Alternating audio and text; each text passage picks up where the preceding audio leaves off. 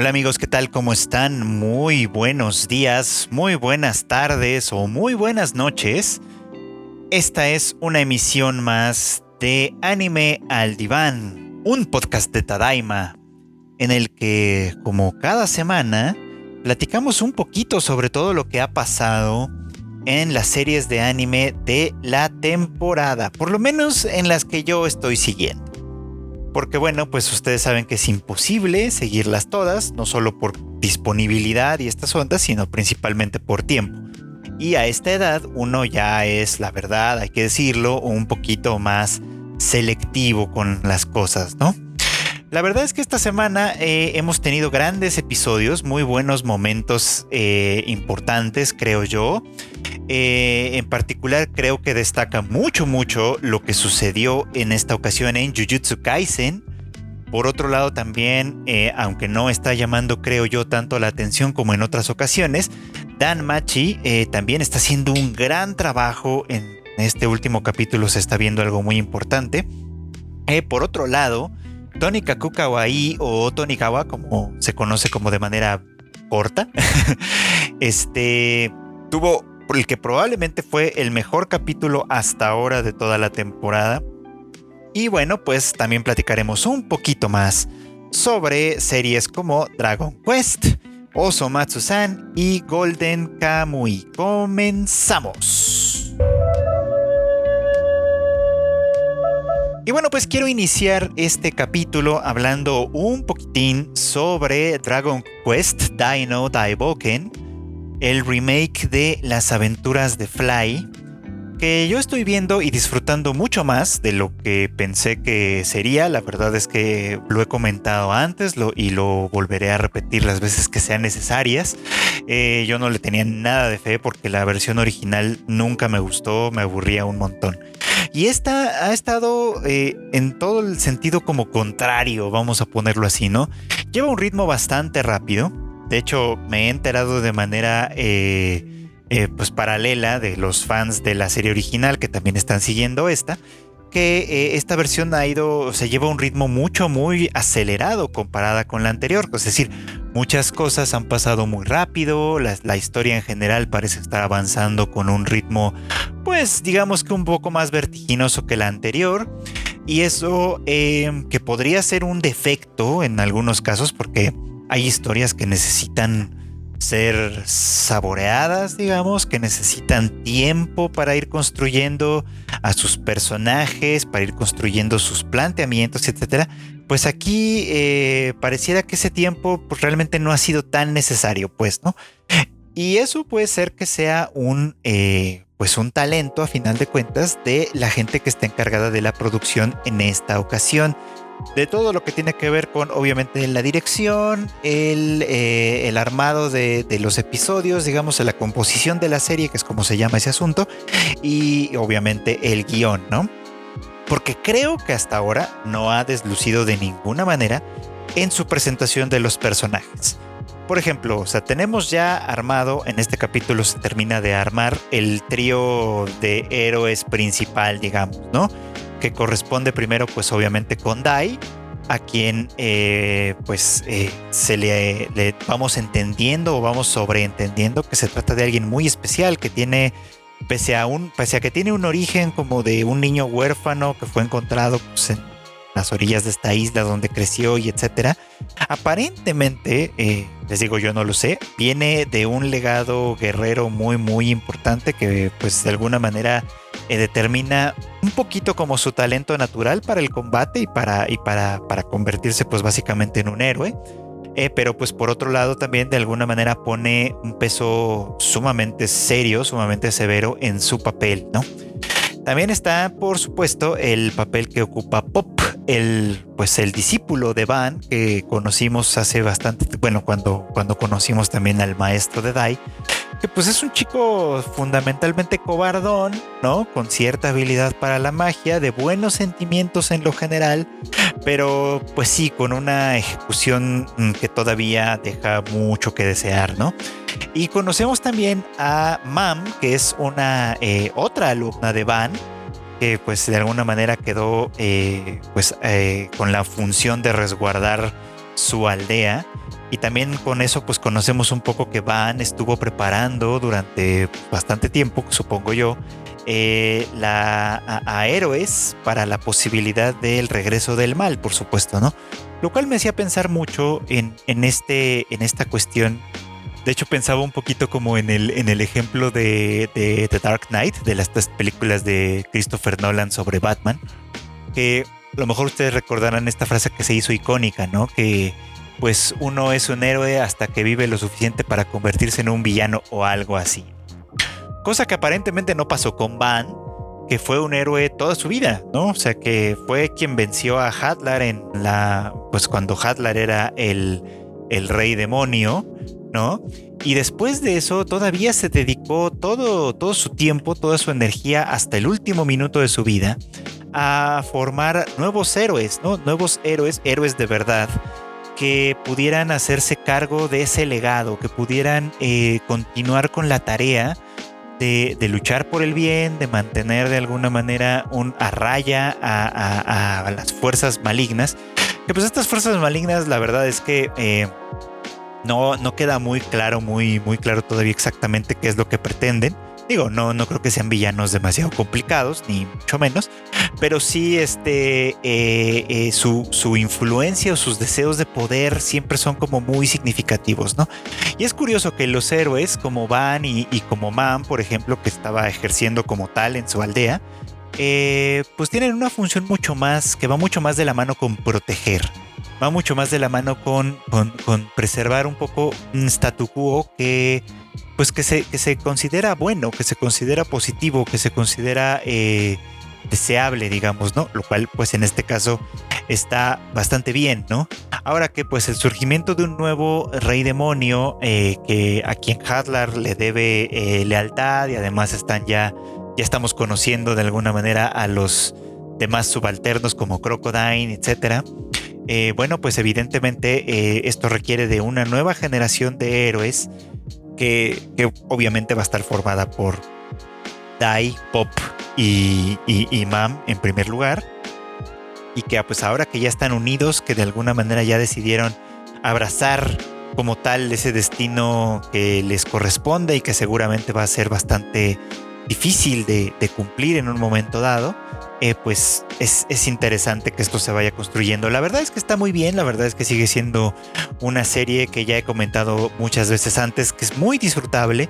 Si no la han visto, si no, si nunca vieron las aventuras de Fly, etcétera, pues a lo mejor es un buen momento para darle una oportunidad, considerando, obviamente, que se trata de una serie infantil, que su público es un público infantil. O sea, considerando esa, esa cuestión, la verdad es que es un producto sumamente disfrutable. Pero la que se está saliendo, por supuesto que de ese guacal, digo, nunca fue infantil realmente, pero por lo menos eh, durante un buen rato no tuvo un argumento demasiado serio, es eh, Dan Machi o Is It Wrong to Try to Pick Up Girls in a Dungeon? Que vamos, o sea, desde el título, desde el título está todo mal, ¿no?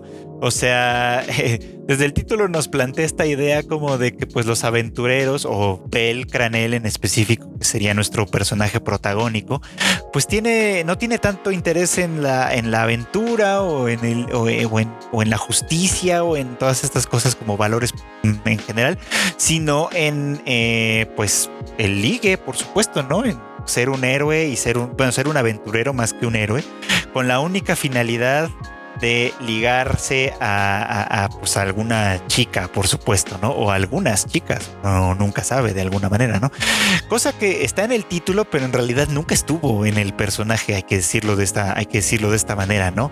O sea, la, la alianza de Bell y de Hestia, que desde el principio fue una alianza entre dos eh, pues, pues individuos, dos, una diosa y un aventurero que estaban en el, en el último eslabón de la cadena alimenticia de donde familias poderosísimas con numerosos aventureros de todos los niveles, etcétera, por supuesto, ¿no? Y ellos dos pues apenas iban a estar ahí tratando de abrirse pues un cachito de mundo en este, en este espacio tan complicado, ¿no? Obviamente pues la diosa Hestia, como siempre hemos sabido, está que se muere porque su aventurero Bel se convierta pues en algo más que su aventurero, digamos, Y él tiene pues un crush muy muy significativo con Ice, la princesa de la espada, que también es de alguna manera ha sido su, su mentora, ha sido su maestra en algunos distintos momentos de la vida.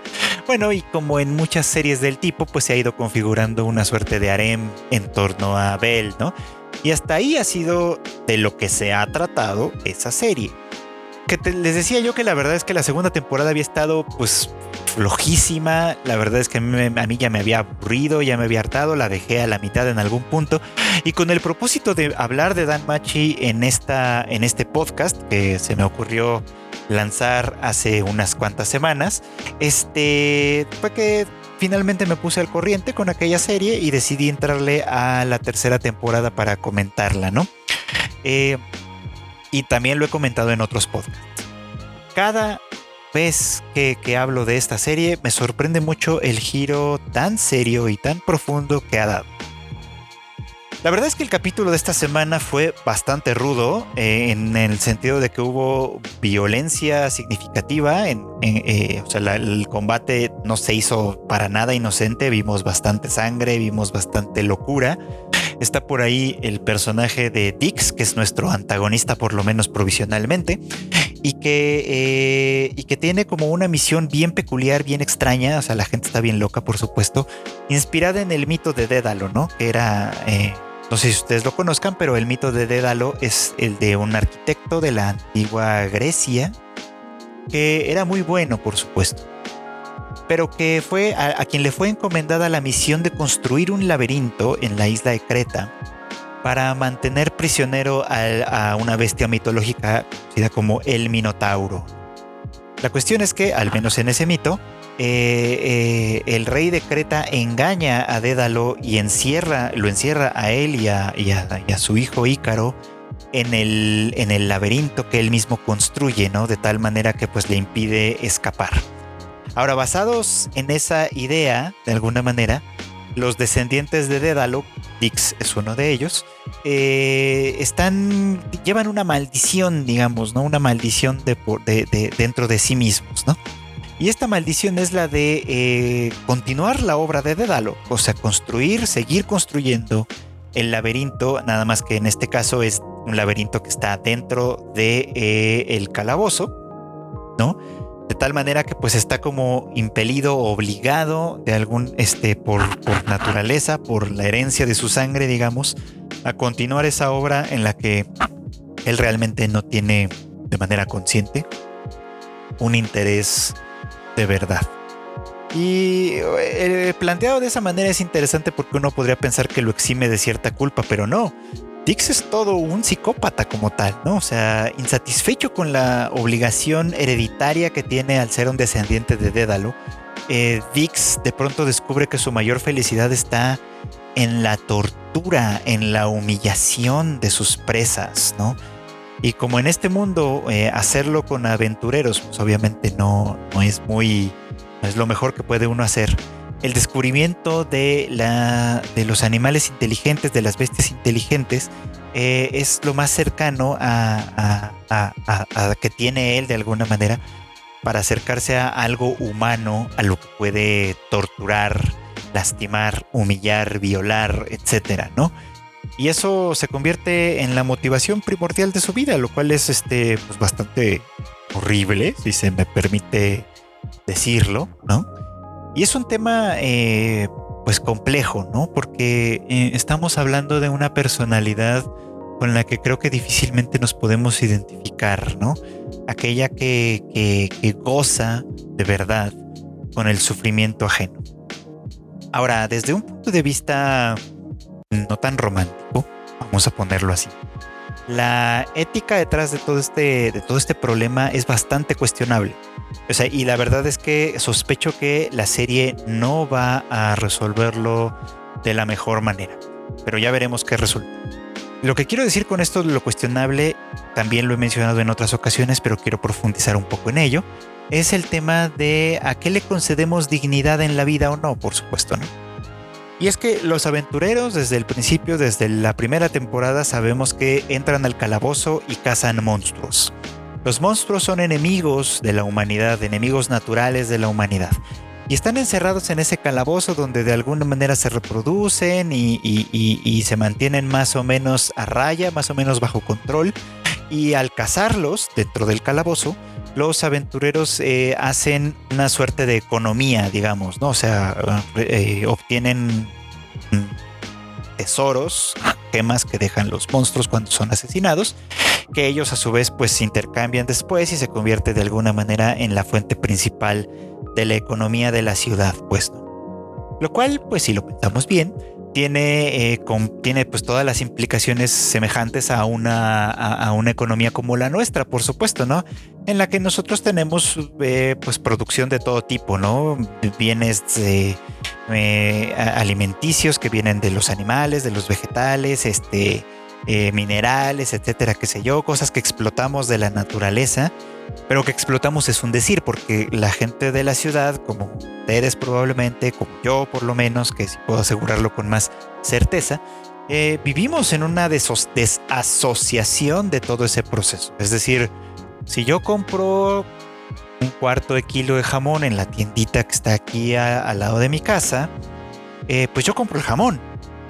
Yo no tuve que ver eh, al animal o a los animales de los que salió, de los que salió, este, en ningún momento de su vida no tuve que presenciar de ninguna forma su existencia, su sufrimiento, su muerte, su proceso, su proceso eh, industrial por el cual llegó a convertirse en un jamón que yo sin pensarlo mucho le he hecho a mi a mi café, o diga a mi café, a mi, a, mi, a mi huevito revuelto en la mañana con el que me desayuno, por supuesto, con el que me desayuno con un café, del cual yo tampoco tengo ningún conocimiento, no sé exactamente de dónde fue eh, cultivado, eh, cosechado, con el trabajo de quién o quiénes, no tengo la menor idea, Entonces, al, al tener yo esa distancia con esos medios de producción, pues de alguna manera estoy completamente desasociado de ellos, ¿no?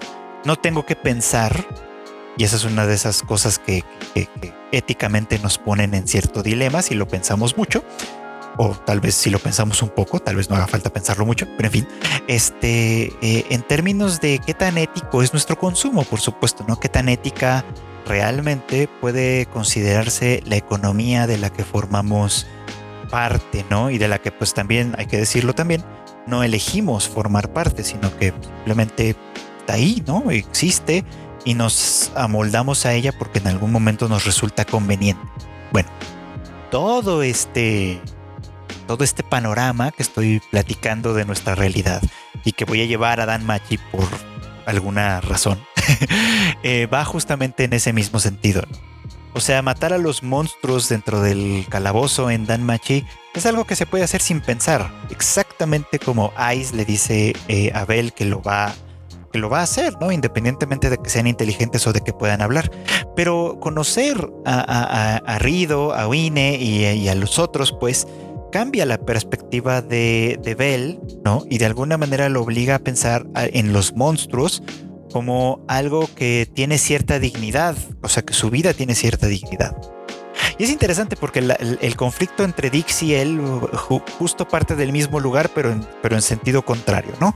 O sea, para Dix es el hecho de que se acerquen a ser humanos en términos de inteligencia, lenguaje y etcétera, hace atractivo su, lo hace atractivo para su psicopatía, por así decirlo, ¿no? Para su violencia, para su sed de sangre. Y en el caso de Bell lo convierte en un impedimento ya no solo para cazar a estos monstruos que hablan, por supuesto, sino también para cazar probablemente a los monstruos que no se consideran inteligentes, ya algo que pasó en el capítulo anterior, Y este, y este capítulo de, de esta semana por lo menos nos dejó en una situación sumamente peliaguda para Bell, ¿no? Que que de alguna manera lo obliga, y eso va a ser muy interesante el siguiente capítulo, vamos a ver qué tal se resuelve ese asunto, eh, porque lo obliga a poner en acción, en acción de verdad, lo que dentro de su corazón se está cocinando. Y es decir, esto de concederle validez a la dignidad de la vida de un monstruo. Lo cual la verdad es que eh, pues resulta algo muy muy interesante para contemplar, para observar y espero que resulte muy bien, pero pues tengo un poco como mis dudas, la verdad, ¿eh? o sea, con todo y que Dan Machi me ha tenido sorprendido, la verdad es que tiene más capítulos siendo una serie mediocre que de la cual no espero gran cosa, pero vamos a ver, con algo de suerte resulta algo sorprendente. Y hablando de ideas, y hablando de ideales, y hablando de perspectivas de la vida, etcétera, Fíjense que la que me sacó una gran sonrisa de lo chida que estuvo esta semana fue Tony Kakukawaii. Que, bueno, varias veces me comentaron en redes sociales cuando hablé de que pues la verdad es que estaba medio aburriendo, no estaba yo tan contento, etcétera. Eh, pues varios me dijeron así como, no, pues este, ojalá la sigas porque pues a mí me está gustando mucho y etcétera, ¿no? Y es que a mí me, la verdad, hubo varios capítulos que me parecieron sosos, vamos a decirlo así, que me parecieron aburridos un poquito, como, vamos, irrelevantes, pues, ¿no? O sea, como que realmente no, la serie no me ofrecía nada que me, que me pareciera atractivo, ¿no? Y en esta ocasión, pues tuvimos un, un, un, momento en específico que me gustó mucho.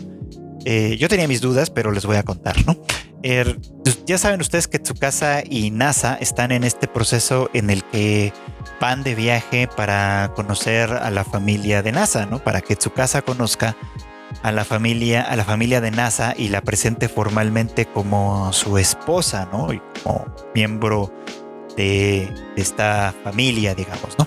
Los papás de, de, NASA viven en la ciudad de Nara, que es una ciudad eh, pues la, es la capital de la prefectura de Nara también, o sea, tiene el mismo nombre en Japón y está muy muy cerca de Kioto, muy muy cerquita.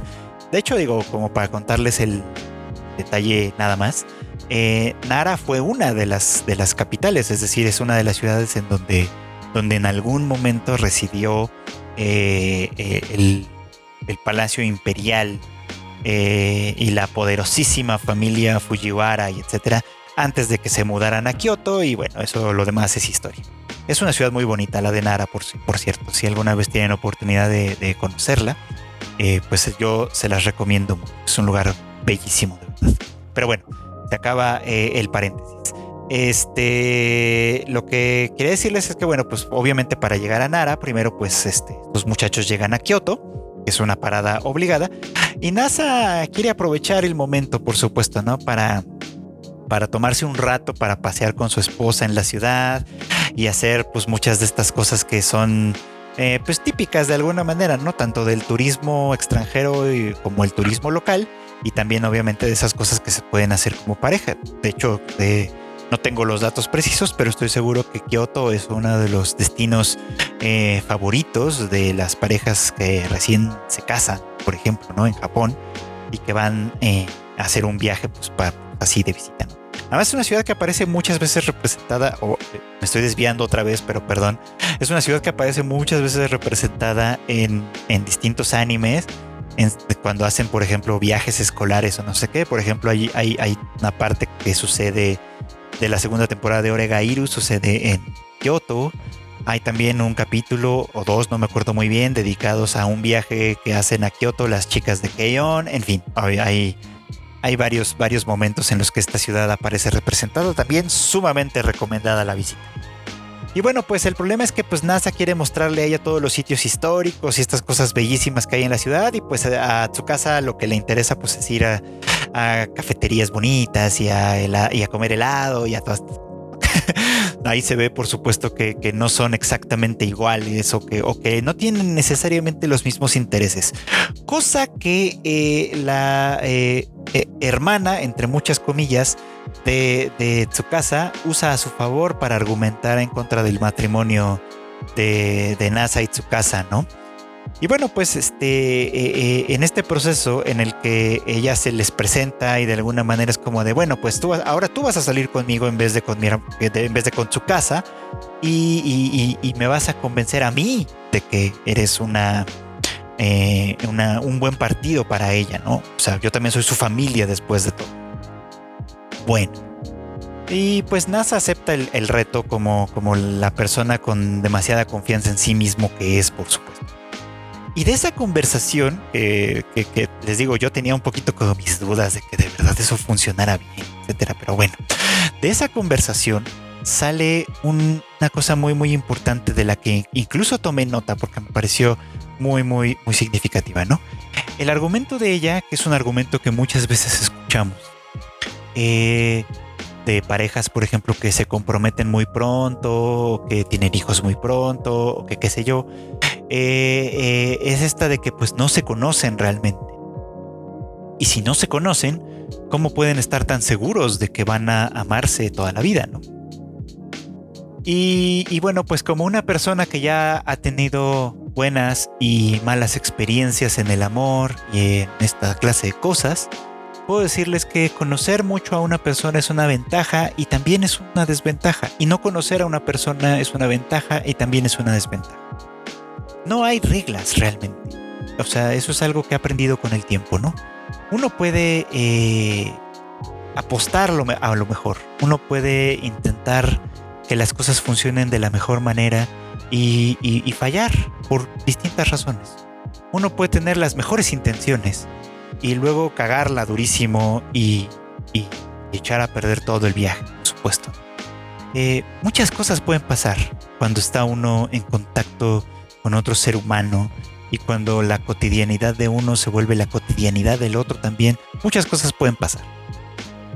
Pero NASA le da un argumento que a mí me parece muy interesante y que básicamente saca de la ciencia, ¿no?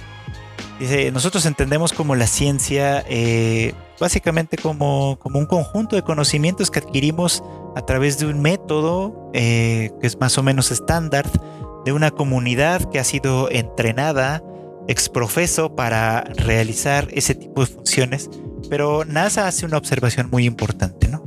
muchos de estos descubrimientos que tenemos, de los que gozamos este, eh, eh, en este mundo, originalmente fueron corazonadas. Corazonadas que luego se demostraron, que luego se probaron, que luego se. para las que luego hubo evidencia eh, que, que las sustentara, ¿no? Y que les quitara ese, esa característica de corazonadas. y el amor puede ser así. Entonces NASA le dice esto de que pues, no te casas como una, como, como una prueba de que el amor existe, ¿no? Te casas para probar que el amor existe. O sea, como, como un gran experimento, pues, ¿no? En el que vas a demostrar o a intentar demostrar que este amor existe. Y si al final no existe, pues, pues se acabó. Se, se, se, se hizo lo que se pudo, o no, no sé. Pero al final de cuentas no te quedaste ahí.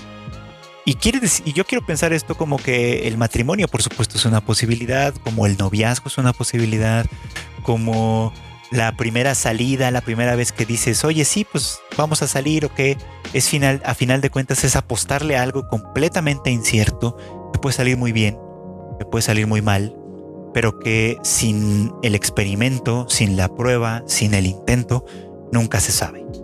Y, me pareció que es una de esas cosas bonitas que, surgieron a partir de, eh, pues del planteamiento peculiar que tiene Tony Kakukawa ahí, ¿no? Y que, pues por lo menos en, este, en este capítulo hizo que valiera completamente la pena haberme quedado para verla. No estoy para nada este, a disgusto con ello. Y pues a ver qué más viene, a ver qué más viene en esta bonita serie. Y es que a veces las certezas le quitan la... ¿Cómo decirlo? Le quitan el brillo a las cosas, ¿no? Entiendo, por ejemplo, esta es una conversación aparte, pero entiendo, por ejemplo, que cuando a la gente no quiere saber spoilers de las series, de las películas, etcétera, es porque quiere sorprenderse, es porque quiere eh, que las cosas le tomen, le tomen eh, eh, a, descuido, etcétera, ¿no? pero yo, por ejemplo, que, que no soy tan, tan reacio al tema de los spoilers, en realidad no, no siempre me interesa mucho porque me interesa más el método. Me vi muy identificado con lo que sucedió esta semana en el capítulo de Osomatsu-san. Volvieron, volvieron los, los androides, ¿no? Que habían dejado de aparecer.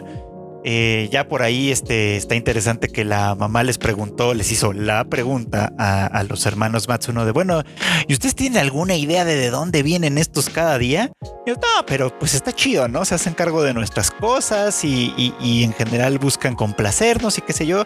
Es como, bueno, ok, este, ustedes siempre viven en la lela, ¿no? Pero en este capítulo los androides están tratando de ganarse el favor de uno de los hermanos más reacios al contacto, que es Ichimatsu.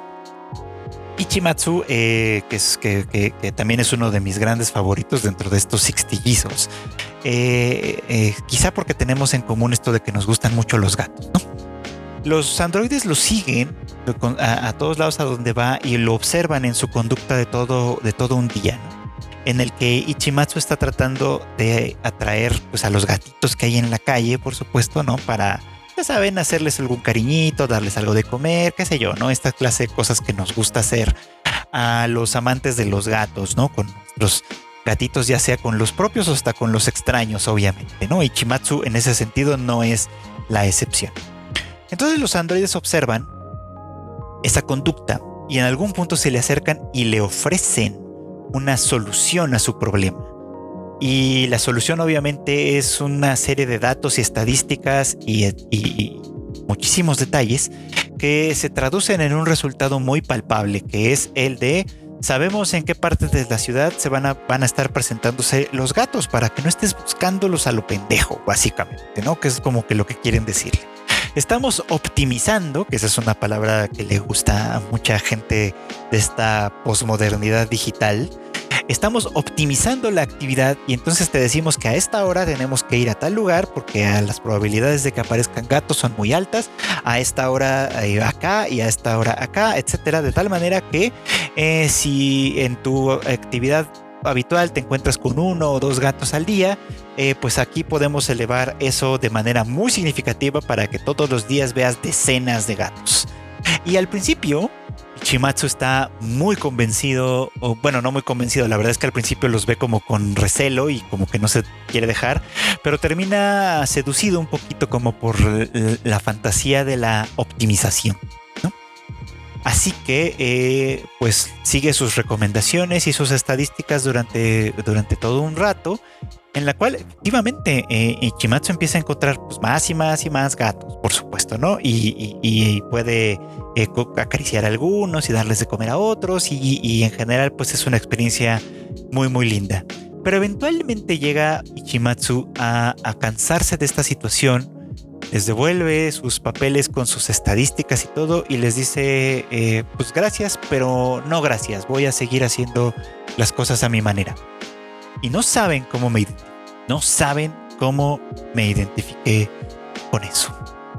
Porque estoy de acuerdo en que eh, lo que son redes sociales, internet, eh, aplicaciones, etcétera, eh, para personas como nosotros, que estamos completamente desasociadas de la naturaleza, ya estoy empezando a sonar como, como los viejillos, pero ok, vamos a ver. Eh, efectivamente, la tecnología de pronto optimiza nuestra, nuestra realidad. Si queremos eh, comer algo nutritivo y, sustancioso y hasta rico, podemos preguntarle a Google y nos ofrecerá recetas, etcétera. Eh, si queremos, en fin, o sea, la verdad es que la tecnología, la inteligencia artificial, que bueno, yo sé que ese es un término eh, inexacto, pero bueno, vamos a usarlo por comodidad.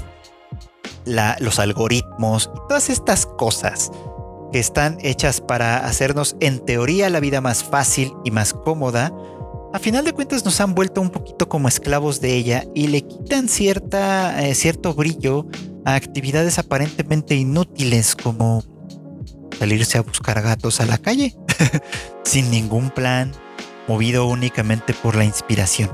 Y creo que ese es el descubrimiento de Ichimatsu en este capítulo, ¿no?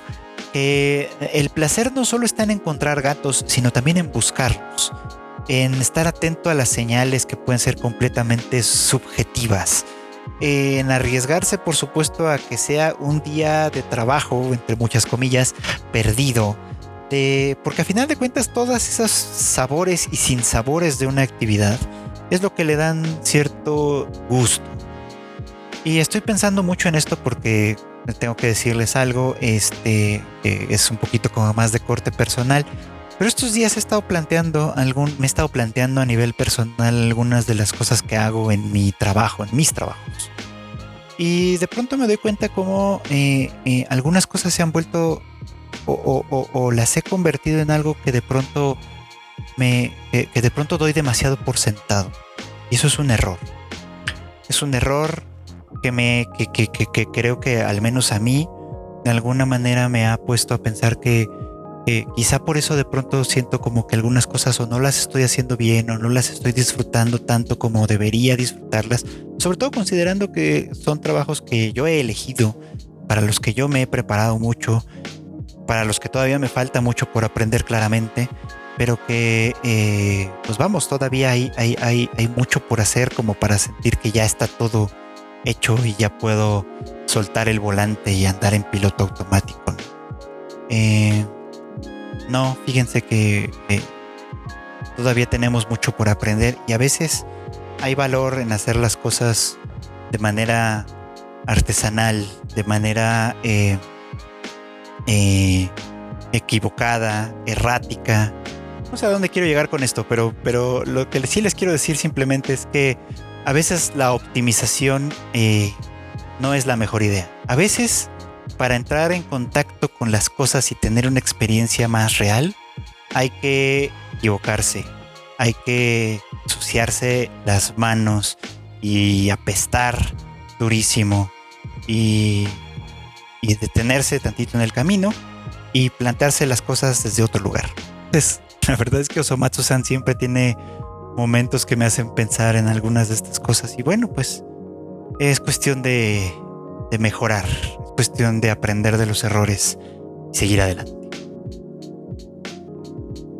Y pues para eso de seguir adelante, la verdad, la fe es importantísima y, no voy a abundar tanto en, este, en, en, esta ocasión en este sobre Golden Kamui, pero sí quiero retomar esto porque eh, eh, eh, es un capítulo, bueno, el capítulo de esta semana ha tenido dos que tres momentos importantes e interesantes. Eh, fíjense cómo de alguna manera, eh, bueno, si ustedes están siguiendo Golden Kamuy, saben que pues la persecución continúa. Eh, Sugimoto sigue tratando de alcanzar a Shirpa para que obviamente puedan seguir adelante con su misión, pero también para que ella sepa que él sigue con vida, ¿no? Y él la está buscando desesperadamente eh, no solo por el compromiso que tiene con ella, del que ya hemos hablado antes, sino porque es la única persona que de verdad le tiene fe en este momento, en un momento en el que él se ha perdido la fe a sí mismo eh, como resultado de la deshumanización de la guerra, por supuesto. Creo que esta temporada ha estado haciendo gran trabajo, pero un gran trabajo de verdad en profundizar en esa deshumanización de la guerra no solo con Sugimoto, que constantemente recuerda, eh, pues obviamente sus momentos más salvajes, ¿no? En los que tuvo que olvidarse por completo de su humanidad con la única finalidad de sobrevivir, ¿no? Sino que también, obviamente, pues estamos trabajando un poquito con Tsukishima, un poquito con Ogata, con Ogata que se está convirtiendo en un personaje interesantísimo. Siempre lo ha sido, pero es un personaje cada vez más interesante en la medida en la que profundizamos también en su, en su psicología que está sumamente perturbada y no solo por la guerra, sino desde el origen.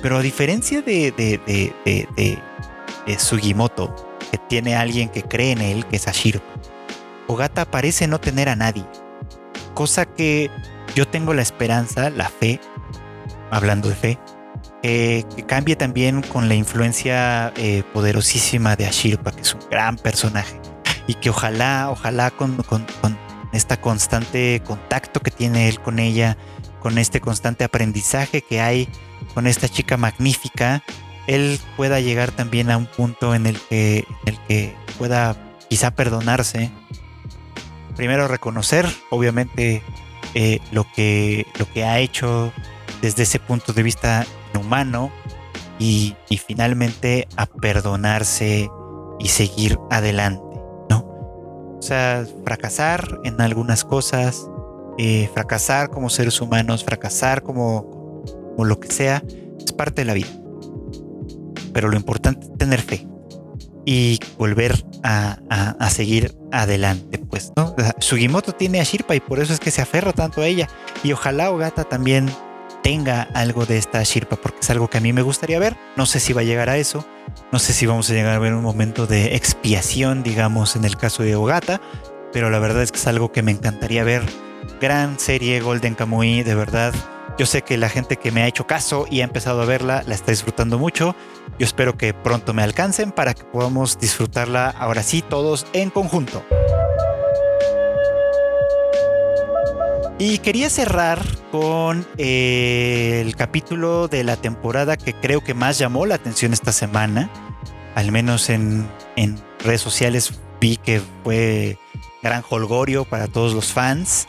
Y es el caso de Jujutsu Kaisen, que eh, nuevamente entrega un capítulo sorprendente, de gran manufactura en términos de producción, de animación, etcétera, ¿no?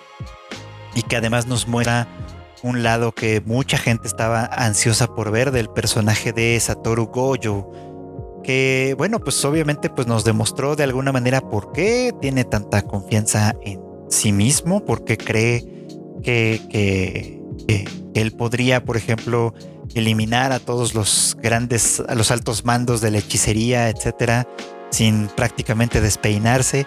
En fin, nos dio una muestra de por qué eh, puede ser tan mamón y, a nadie le queda más opción que aceptar, por supuesto, ¿no? que aceptar que sea así de mamón. Eh, o sea, es mamón, pero mamón simpático, ¿no? No, no es de estos mamones insoportables, no, no, no, es, es mamón simpático, pero mamón al fin y al cabo, ¿no? La cuestión es que pues ahora nos dio una pizca, una mostradita de su poder eh, en este enfrentamiento que tiene todo el episodio Em, en el que pues prácticamente ni se despeina, ¿no? O sea, ni, ni todavía se da la oportunidad hasta de traerse a Yuji para simplemente para hacerle una demostración práctica, ¿no? De cómo de cómo es que pelea un hechicero de verdad, un hechicero de las grandes ligas, que no es obviamente que pues que todos los estudiantes Megumi, etcétera, estoy seguro que están muy muy por debajo de ese de ese nivel, ¿no? Ahora, este les comentaba de la, del capítulo anterior de la semana pasada que a mí lo que me había gustado de, Satoru en este caso era que él hablaba de, ah, o sea, hablaba de que su, capacidad para exterminar, para, para, para, barrer por completo con, con la hechicería presente y reinstaurar, reinstaurar, reinstaurar, digamos, como ese sistema a su manera, a su gusto, eh, lo que probablemente sería una mejora inmediata, pero sumamente dictatorial, ¿no? me había gustado mucho que su perspectiva como educador, desde el punto de vista, eh, pues desde el punto de vista desde, el que él se quiere colocar, es el de generar más bien una revolución, y una revolución entendida como, como lo que es, ¿no? Como, como, como, como lo que, lo que de verdad significa esa palabra, que es básicamente cambio, que es básicamente transformación. Ajá transformación de, estructural, que, no construir sobre las mismas bases, sino, sino destruir y reconstruir, digamos, ¿no? Y reconstruir desde abajo, desde dentro, desde lo más profundo. Eso me había gustado un montón. Y ahora, pues les decía, este capítulo nos mostró qué armas tiene él, como a nivel, a nivel eh, eh, concreto, vamos a ponerlo así, para llevar a cabo esa, esa, e, esa ambición revolucionaria que tiene. De ahí obviamente que el, bando enemigo, que no son los altos bandos por supuesto, sino esta como conspiración que se está gestando por otro lado, este lo ve como el principal objeto a eliminar, ¿no? E incluso lo consideran en realidad eh, invencible su mejor posibilidad, como ellos mismos lo han mencionado, es sellarlo, no eliminarlo, porque eliminarlo aparentemente está fuera de sus alcances, pero sí sellarlo, sí eh, eh, impedirle acción de alguna manera, ¿no? Y esto a mí me hace temer mucho, vamos a decirlo así, por el destino de los demás personajes, ¿no? Porque creo que esto es algo que va a pasar en algún... No es spoiler, en el sentido de que yo tampoco lo sé, yo no, no estoy leyendo el manga ni mucho menos, ni voy adelantado con nada, lo estoy viendo al mismo ritmo que todos ustedes. Este, eh, pero sí, o sea, creo que esto es algo que en algún momento va a ocurrir. Eh, que vamos a perder este, este como, como válvula de seguridad que ahorita tenemos, pues, ¿no? Y que entonces sí va a quedar en manos de Yuji, eh, con todas las impertinencias que tiene el hecho de estarse tragando los dedos de esta maldición de Sukuna, va a quedar en manos de Megumi, va a quedar en manos de Novara y de todos los otros personajes que el opening ya nos fue anunciando, obviamente. Hacer algo para lo que evidentemente no están capacitados. En principio, de hecho, es lo mismo que está pasando en Dragon Quest, si, lo ven, si lo ven desde ese punto de vista, ¿no? O sea, el, héroe, el, héroe de la generación anterior, digamos, va a desaparecer en algún momento, va a quedar incapacitado, inhabilitado, muerto o alguna cosa, como le pasó a Van en Dragon Quest. Algo así le va a pasar a Goyo, ya nos lo están cantando. Y entonces va, va a quedar en manos, el destino va a quedar en manos de gente mucho menos preparada es parte de, eh, de la aventura del héroe, obviamente. Es parte de lo que va a ser emocionante esta historia. Eh, que, insisto, siento que se está construyendo lento, por eso quizá mis, mis reticencias un poquito como a no entender para dónde va o iba. A mí me parece que su argumento general todavía es poco claro, es decir, su personaje principal, Yuji, todavía no tiene una motivación propia de verdad, que sea algo con lo que nos podamos identificar como espectadores, digamos, pero pues sea como sea, la cosa va caminando bien por ahí. Así que mm, fue un capítulo espectacular, creo que es lo, mínimo que se puede decir de esta, de esta serie. Y, y, se los aviso de una vez, nos está cantando que las cosas se van a poner pues cada vez más complicadas. Así que no desesperen, no desesperen con esto, creo que va a valer la pena al final del día. Y pues esto fue todo en este capítulo de Anime al Diván. Les agradezco muchísimo, muchísimo a todos los que me hacen favor de seguir esta, eh, esta emisión cada semana. Eh, muchas gracias a todos también los que me han hecho comentarios y sugerencias a través tanto de mis redes sociales, que ya saben ustedes que me encuentran como Freud Chicken, como de el Discord de Tadaima, que eh, es una bonita comunidad que ahí se va manteniendo más o menos activa, va creciendo por supuesto, y ahí también me han hecho bastantes bonitos comentarios sobre lo que hacemos en este podcast.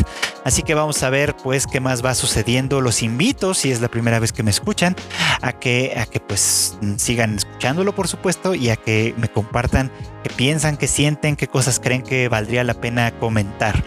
A ver si para la otra semana incluyo una pequeña sección para hablar de Tenkinoko o El tiempo contigo, esta película de Makoto Shinkai que finalmente se estrenó eh, hace unos cuantos días en nuestro país. Eh, después de, la verdad, una, una, larga espera que pues se complicó en parte por la pandemia y todas estas cuestiones, pero que pues finalmente ya llegó eh, y, mucha gente pues la está disfrutando mucho. a ver si, si la próxima semana dedicamos por lo menos un, un ratito a platicar de esta película. Ya saben que además, pues este Tadaima ofrece ya una gran cantidad de contenidos bastante diversos, entre ellos el Tadaima Live que hacemos con todo el equipo los miércoles y los sábados en punto de las ocho y media de la noche. Y ya de paso, pues los aprovecho también para invitarles a que escuchen el Rage Quit, el podcast de videojuegos conducido por las expertísimas voces de La Marmota y el Q. Nos escuchamos en el siguiente anime al diván. Muchas gracias.